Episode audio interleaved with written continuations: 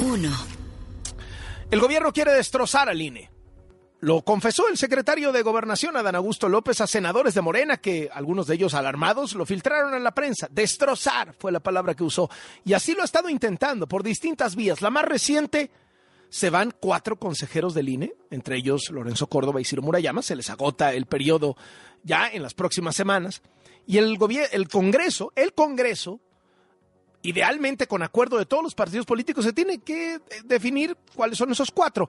Idealmente, pues porque como son los árbitros, todo el mundo tiene que estar de acuerdo en los árbitros. ¿Qué está haciendo Morena? Agandallarse este proceso. Agandallárselo tal cual. Y entonces, el comité de depuración de la lista de todos los que quieren ser consejeros electorales está dominado por morenistas. Cinco de siete integrantes son, según esto, gente de la sociedad civil? Nah. Todos están alineados con Morena. Cada uno más fan del López Obrador que el de al lado. Cinco de siete. Esto captura, o por lo menos, le da la posibilidad al obradorato de capturar el proceso de selección de consejeros del INE y poner a cuatro fans del López Obrador a ser los árbitros. Tal cual. Vamos contigo, Jaime Obrajero, adelante. Carlos, arrancó ya este proceso de selección de los cuatro nuevos consejeros del INE. Ayer la Junta de Coordinación Política de la Cámara de Diputados designó a los tres integrantes del Comité Técnico de Evaluación que faltaban para completar a los siete miembros de este órgano que va a calificar los perfiles de los aspirantes a ocupar estas cuatro vacantes que a partir del 3 de abril dejan el presidente del INE y tres consejeros electorales más. Desde hace ya varias semanas, eh, Carlos, se conocían los primeros cuatro nombres de estos integrantes del comité, los dos que propuso el INAI la politóloga María Esther Azuela, Maite Azuela, y el doctor en Derecho Sergio López Ayón, dos más que aportó la Comisión Nacional de Derechos Humanos, que es la investigadora Araceli Mondragón, y el doctor en Ciencias Políticas Ernesto Isunza. Bueno, los tres restantes fueron propuestos y aprobados por Morena, el PT y el Partido Verde, pues la oposición no votó a favor, aunque tampoco votó en contra. Eh, ¿Quiénes son? Bueno, se trata del columnista del diario La Jornada, Enrique Galván Ochoa el ex representante de Morena ante el Instituto Electoral de Tamaulipas, Andrés García Reper, y la ex funcionaria del gobierno capitalino y más recientemente funcionaria de la Guardia Nacional, Evangelina Hernández Duarte. No hubo consenso, como lo mencionabas, Carlos, pues cinco de estos siete se consideran personas afines a Morena o a la Cuarta Transformación los dos propuestos por la CNDH y los tres que fueron aprobados el día de ayer. Por eso, Carlos, los líderes parlamentarios del PRI, PAN y PRD no estuvieron de acuerdo, pero no votaron en contra, sino se abstuvieron y solamente el coordinador, el coordinador del partido Movimiento Ciudadano, Jorge Álvarez Maínez, sí se atrevió a votar en contra de estos nombramientos. Vamos a escuchar. Eh, comentarles que hemos decidido votar en contra de la terna que presenta Morena hoy una razón eh, muy clara.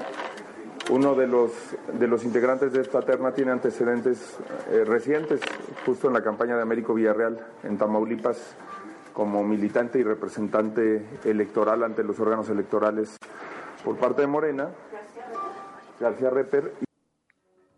De hecho, Carlos, el propio Andrés García Reper, el día de ayer, eh, pues tuvo un lapsus, lo traicionó el subconsciente y dijo que sus nombramientos, de los de ellos, de estos tres, estaban arreglados. Todos voltearon a verlo sorprendidos. ¿Así tal cual? así tal o cual. Sea, ya confesándolo, ¿no? Prácticamente, Carlos, por supuesto que al verlos, todo el mundo volteó a verlo y bueno, de inmediato trató de corregir o corrigió, aclaró que había reglas y que por lo tanto estos nombramientos estaban reglados, no arreglados. Vamos a escuchar cómo lo ah. dice. Estamos llamados por la Constitución, no es un acuerdo político coyuntural. Este comité está establecido en el artículo 41 de la Constitución y este procedimiento está arreglado. Reglado, no arreglado, reglado. Nuestra vocación tiene que ser democrática. Estoy seguro que no estamos de acuerdo y no vamos a estar de acuerdo en muchas opiniones, pero nos une el principio de sacar adelante este proceso. Bueno, Carlos, los siete, sí, yo creo que sí lo traiciona el subconsciente, pero bueno, trató de corregir, lo hizo.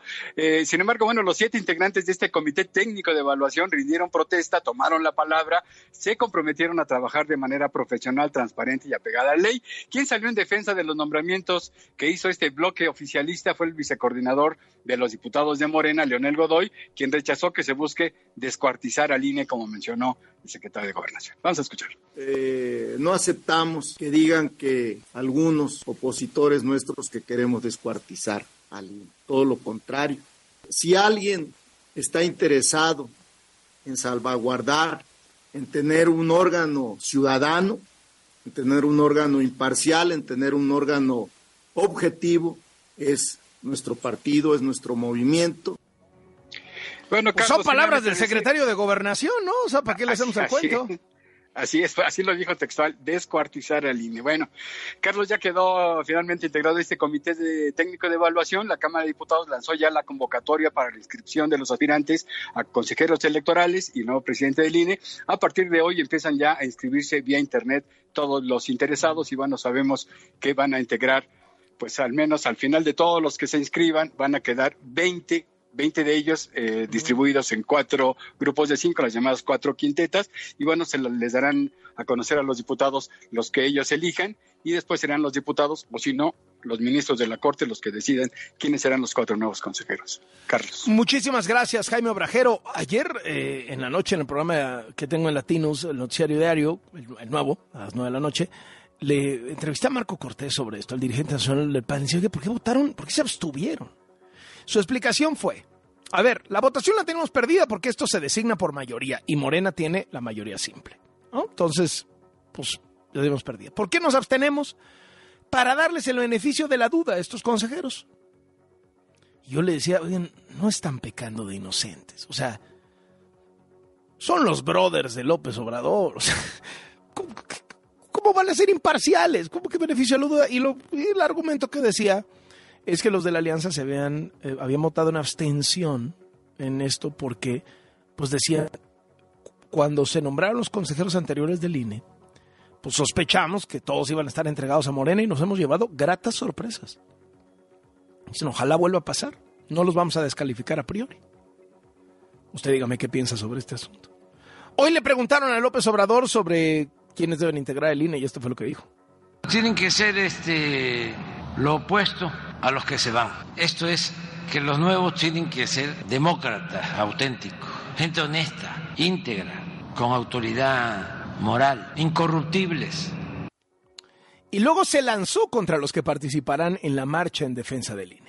Acerca de la marcha o este movimiento de protesta que tiene como pantalla lo de la ley electoral. Lo cierto es que es una manifestación del bloque conservador en contra de nosotros. Ese es el fondo. Lo demás es la excusa, es el pretexto. Es el INE, el INE no se toca, García Luna no se toca, la corrupción no se toca, el influyentismo no se toca, el que quiera que paguen impuestos los que no pagaban no se toca, todo eso. Ah, la prensa, vendida o alquilada no se toca, pero eso es, están en su derecho de manifestarse. Y qué bueno, porque así dejan de simular. Mire, yo no sé, a lo mejor yo, yo estoy mal, ¿no? Pero cuando escucho al presidente decir, la corrupción no se toca, híjole, ¿saben quién pienso? Cuando me dice el influyentismo no se toca, pienso en Houston. Cuando me dicen la corrupción no se toca, pienso en Pío. Cuando me dicen prensa vendida, ¡uh! pienso en tantos. Cuando me dicen los que no pagan impuestos, pienso en Epic. Digo yo, pero, pero no me haga caso a mí. Hágale caso al presidente. Al cabo que él es ya sabe, lo máximo. En el caso de la ministra Yasmín Esquivel, ayer le contamos que una jueza otorgó una suspensión para que se frenara en el Comité de Ética de la UNAM la indagatoria del caso de plagio del que se le acusa a la ministra. Lo que nos debemos enterar poquito después, porque esto no se divulgó inicialmente, es que la resolución de la jueza ordena una mordaza contra la UNAM. No puede la UNAM emitir ninguna declaración o conferencia de prensa sobre el caso. Es decir, no solo frenan las investigaciones y además censuran a la UNAM. Censuran a la UNAM. Me parece asombroso. Pues eso hizo la jueza. ¿Con cuánta libertad lo hizo la jueza considerando que se trataba de una ministra de la Suprema Corte? Eh, dejo la interrogante abierta. Hoy el periódico Reforma pone en su primera plana que ya la nueva presidenta de la Corte, la ministra Norma Piña, pidió que el asunto de Yasmín Esquivel se analice y se lo encargó al ministro Juan Luis González Alcántara Carranca. Y entonces tiene que presentarle al Pleno un proyecto frente a todas las denuncias que se han presentado, porque Yasmín Esquivel plagió su tesis, no debería ser considerada licenciada en Derecho y por tanto no tendría por qué ser ministra de la Suprema Corte, porque uno de los requisitos es ser licenciada en Derecho. La ministra pasante. O sea, pasante sí es, la carrera sí la hizo. No se tituló, porque plagió su tesis. Así le dicen, ¿no? Vamos al siguiente tema de sobremesa. 2. López Obrador ya le anda haciendo recomendaciones hasta el jurado de García Luna. Al jurado que está en este momento deliberando en Nueva York si es inocente o culpable el exsecretario de Seguridad y brazo derecho de Felipe Calderón, recibió esta recomendación del presidente de México. Bueno, aunque no tienen teléfono, yo creo que están informados los ciudadanos que están actuando como jurado. Lo único que yo les diría es que tomaran en cuenta todo lo que debieron haber hecho o la participación que seguramente tuvieron autoridades estadounidenses en este asunto porque no puede ser posible que eh, no se enteraran si había cooperación, que se haga una recomendación en ese sentido. Y que también se tome en cuenta de que en Estados Unidos se da el consumo de la droga y que el gobierno, con todo respeto, hace muy poco por evitar la demanda o el incremento en el consumo del fentanilo y de eh, otras drogas. ¿Usted se imagina a Biden dándole una recomendación a un jurado? A un jurado de un juicio. No, bueno, sería un escándalo en Estados Unidos, pero bueno, pues aquí que. Por cierto, hoy López Obrador volvió a amenazar con demandar al abogado de García Luna. Dice que lo mandaron, mandaron al abogado a salpicar a López Obrador. el abogado lo único que hizo fue recordar que en 2019, en el juicio contra el Chapo Guzmán, los abogados del Chapo presentaron la declaración del rey Zambada diciendo que el rey Zambada ratificaría frente al jurado que el cártel de Sinaloa había corrompido a varios presidentes de México, incluyendo el actual, o sea, López Obrador, que era presidente en 2019. Entonces, con base en eso, el abogado le pregunta al rey Zambada, oiga, ¿usted corrompió a López Obrador? Y dice el rey Zambada, bueno, yo le di 7 millones de dólares a un subsecretario, o sea, no lo dice textualmente, ¿no? pero dice Gabriel Regín, etcétera. Eh, Gabriel Regín no lo ha negado, insisto. Pero bueno, lo que dice es que pues, fue un subsecretario estrella de López Obrador. Y que se lo dio para una campaña. Dijo, no, ¿se lo dio usted a López Obrador? No, se lo di a su subsecretario estrella. Ahí está, ahí está el testimonio. Yo vuelvo a lo mismo o le creemos al rey Zambada o no le creemos al rey Zambada. Usted escoja. Lo que no se puede es creerle lo que te conviene y no creerle lo que no te conviene. El rey Zambada, que dijo que le había dado millones de dólares en sobornos a García Luna y que durante los sexenios de Fox y Calderón recibió protección del gobierno gracias a esos millonarios sobornos en dólares, ese mismo dijo que sobornó también al gobierno de Andrés Manuel López Obrador, que en ese momento era jefe de gobierno de la Ciudad de México y que tenía la policía de la Ciudad de México en la bolsa y que dio millones de dólares para la campaña. Entonces, descalifique usted los dos, perfecto. Hoy yo no, no le creo al rey Zambada. Ah, muy bien. Yo sí le creo, muy bien. Lo que no se puede es, como López Obrador, decir que cuando se trata de testimonios contra Calderón, pues ahí sí hay que creerle al rey Zambada, y si son contra él, no hay que creerle al rey Zambada. Vamos a enlazarnos a Nueva York con Claudio Ochoa. Claudio Ochoa es el enviado especial de Latinos a la cobertura del juicio contra Genaro García Luna. Claudio, ¿ya hay humo blanco o algo así? Carlos, todavía no hay nada de eso. Buenas tardes, qué gusto saludarte. Acabamos de salir una vez más, una de las tantas veces que hemos entrado y salido a esta corte de distrito este de Brooklyn. Cayó una notificación en la que avisaban que el juez Brian Cogan daría un mensaje y tal cual esto acaba de suceder hace unos minutos. Entramos y parte de lo peculiar, Carlos, es que la esposa de Genaro García Luna, la señora Pereira, estaba tomando el desayuno, era tiempo de lunch, y cuando a los reporteros nos llega la notificación de que el juez daría un mensaje, pues ya sabrás, salimos todos corriendo, y ella también, pero ella no sabía qué estaba sucediendo.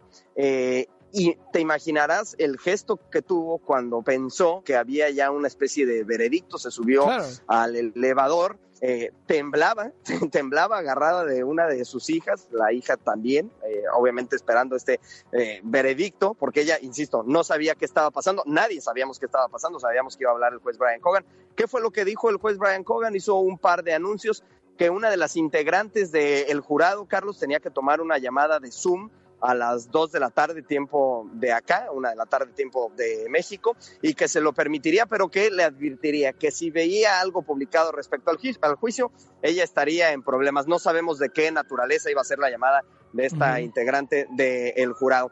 La segunda cosa es que el jurado estaba solicitando eh, una carta para eh, sus patrones en los distintos empleos que tiene cada uno de estos integrantes del jurado. Hay que recordar que este jurado está completamente compuesto por civiles que tienen una vida común y corriente y entonces eh, sus jefes les tienen que seguir pagando por ley mientras ellos permanecen acá. Estaban solicitando una carta de que eh, estaban, continuaban en este juicio de, de, Genaro García Luna. También se solicitó, por, pero esto fue más temprano, Carlos, eh, evidencia, 12 evidencias solicitaron los integrantes del jurado al juez Brian Cogan para hacer una especie de revisión. Esto es completamente natural. Cuando el jurado tiene ciertas dudas sobre algo se la solicita al juez y les entregan esa evidencia. ¿Y de qué va esta evidencia? Bueno, uno es del agente de la DEA que narró en semanas anteriores que él se enteró de la supuesta reunión que existió entre Genaro García Luna y el rey Zambada en este restaurante Champs-Élysées a la vuelta de la Embajada de Estados Unidos. Este agente de la DEA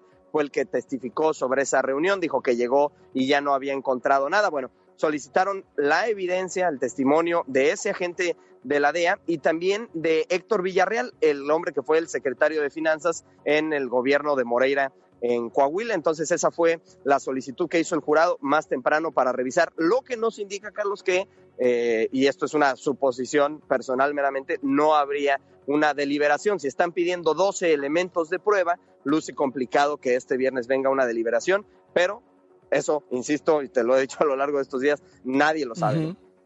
Qué cosa. Claudio, muchísimas gracias por este enlace para W Radio y te mando un abrazo. Gracias a ti, otro de vuelta.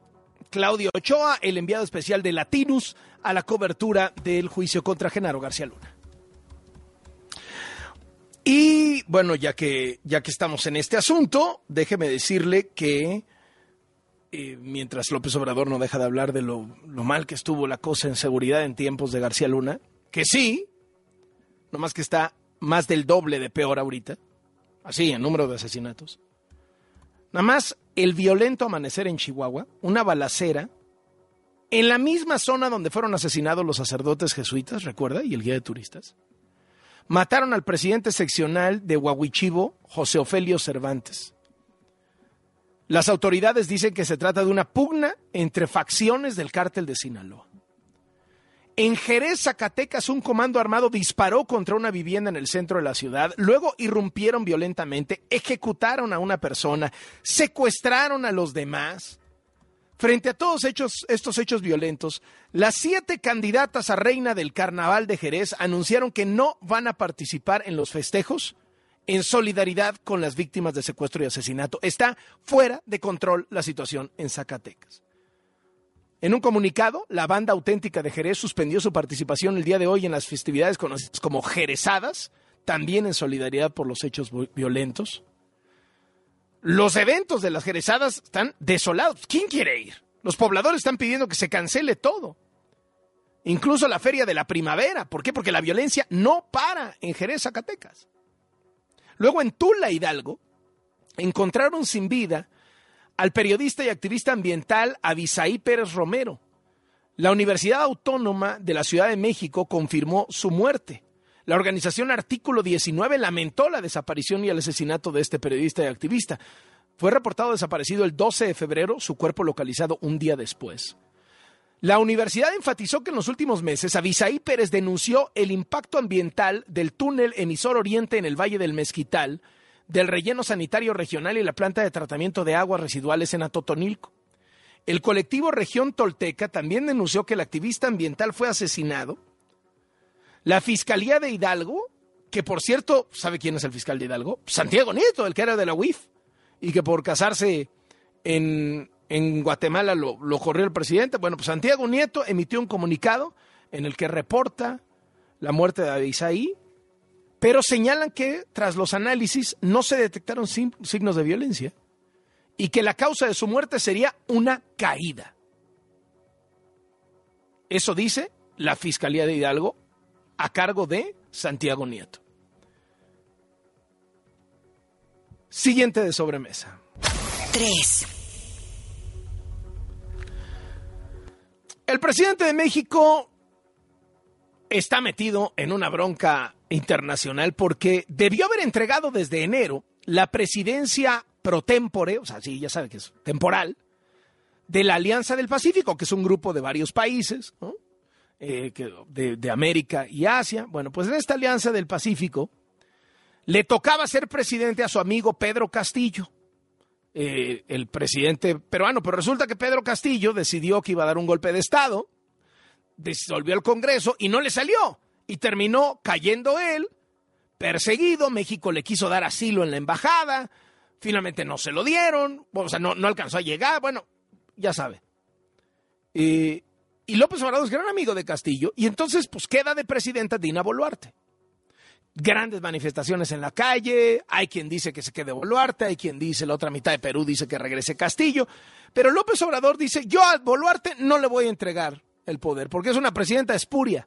Oiga, pero el otro quiso dar golpe de Estado. No, no, no, la espuria es Boluarte. Y entonces ayer Dina Boluarte hace una declaración pública y dice que el presidente de México ya me entregue la presidencia de la cumbre de la Alianza del Pacífico para poder armar la cumbre. ¿Y qué hizo López Obrador? No. A ella no, porque ella es espuria. Le voy a dar instrucciones al secretario de Relaciones Exteriores que le notifique a los miembros del Grupo de Río qué hacemos, porque yo no quiero entregar a un gobierno que considero espurio que decidan los miembros del grupo de Río. Llamaría puntualmente a una votación entre los países para ver qué determinación se toma. Lo vamos a notificar, a informar, para ver cuál es la opinión que tienen. Si ellos dicen, este, entreguen este, la presidencia, pues lo hacemos. Pero sí voy a hacer la consulta, porque además yo no quiero este, legitimar un golpe de Estado. Vamos al siguiente tema de sobremesa. 4. Casi un año después de que se inauguró, López Obrador ya usó el aeropuerto Felipe Ángeles. Mm, ni tanto, ¿eh? Despegó del Felipe Ángeles, pero no de su aeropuerto, no del aeropuerto que él construyó por capricho, no, de la base militar que está al lado. O sea, usó la pista, pero no el aeropuerto. Y de hecho usó un avión de la Fuerza Aérea, no una aerolínea comercial, es decir, usó un avión presidencial. Y pues sí, dice que salió del AIFA, pero no salió del AIFA. Dice que usó el AIFA, pero no voló del AIFA, porque pues no usó un avión comercial, no usó la terminal, sino que usó un avión de la Fuerza Aérea, un vuelto avión presidencial, y desde la base militar escucha. Sí, salí del AIFA porque este, fuimos a inaugurar, esto es una muy buena noticia eh, se inauguró una vía, una autopista de Catepec al aeropuerto Felipe Ángeles. Son 14 kilómetros de seis carriles, tres y tres, tres de ida y tres de regreso, 14 kilómetros, eh, libre, no de cuota.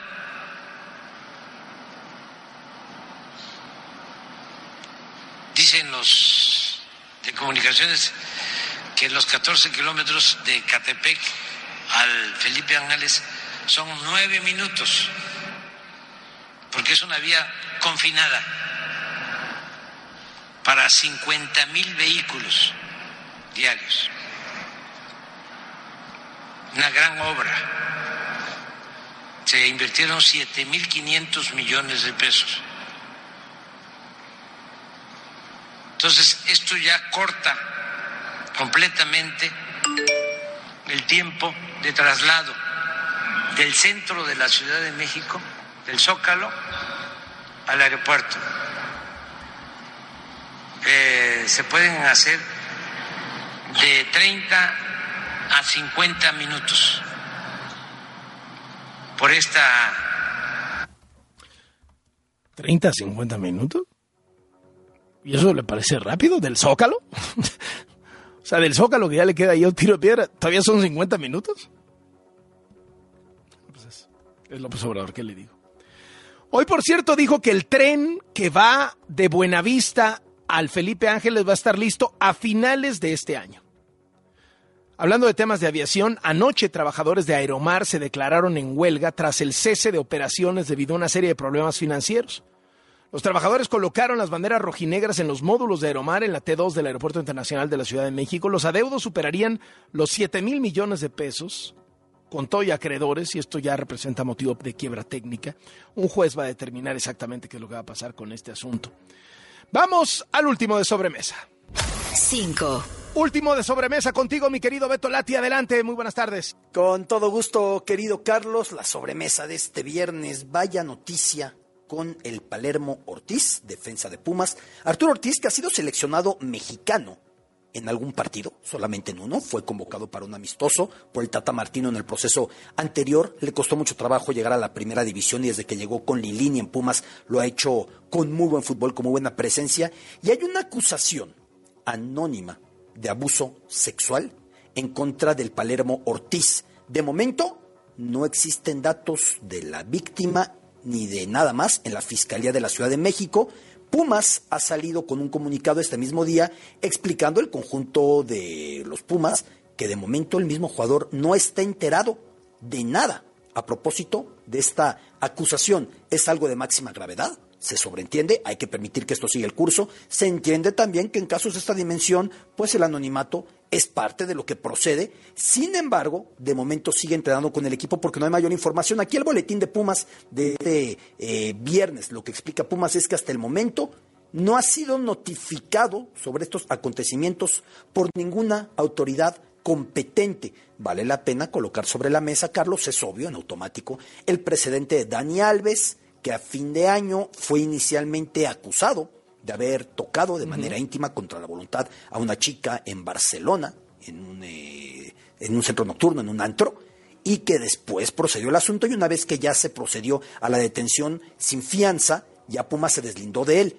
De momento sigue con Pumas porque el jugador explica Pumas no ha sido notificado de nada a propósito de esta acusación. Según el texto es, que la persona le pidió un autógrafo al Palermo, al defensa de Pumas, de alguna manera, porque hay muchos vacíos en la redacción, acudieron a, la casa o al domicilio, a, a un lugar eh, perteneciente a una propiedad del jugador, y que ahí es donde se dio el abuso, una casa sin muebles, es lo que se plantea. De momento hay que mantenerlo, pues, con el respeto que esto merita y con la gravedad que esto también requiere, porque la acusación es demasiado grave y esperemos saber qué acontece a través de la Fiscalía de la Ciudad de México que recibió esta denuncia anónima. Querido Carlos, qué cosas, ¿no?